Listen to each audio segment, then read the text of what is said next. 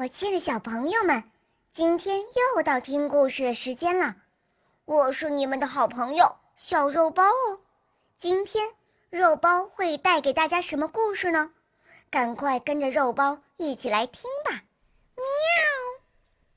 小公鸡喔喔叫。早晨啊，太阳升起来了。小公鸡站在小河边，喔喔喔的叫着。它叫醒了小白鹅。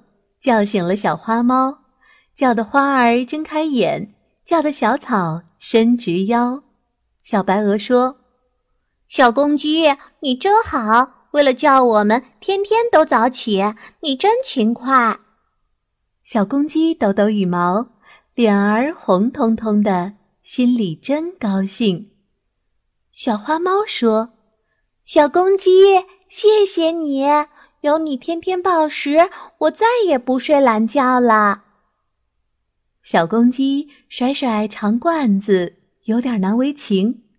小花猫又问：“小公鸡，你知道今天的天气预报吗？我今天要出门，不知道穿什么好。”小公鸡摇摇头，看到小花猫失望的样子，小公鸡心里不好受了。怎么办呢？小公鸡啊，决定想个办法。第二天早晨，小公鸡把天气预报写在一个小牌子上，挂在自己又大又结实的红罐子上。它喔喔喔的把大家叫醒了。大家看见了天气预报，都夸小公鸡不但勤快，而且很聪明呢。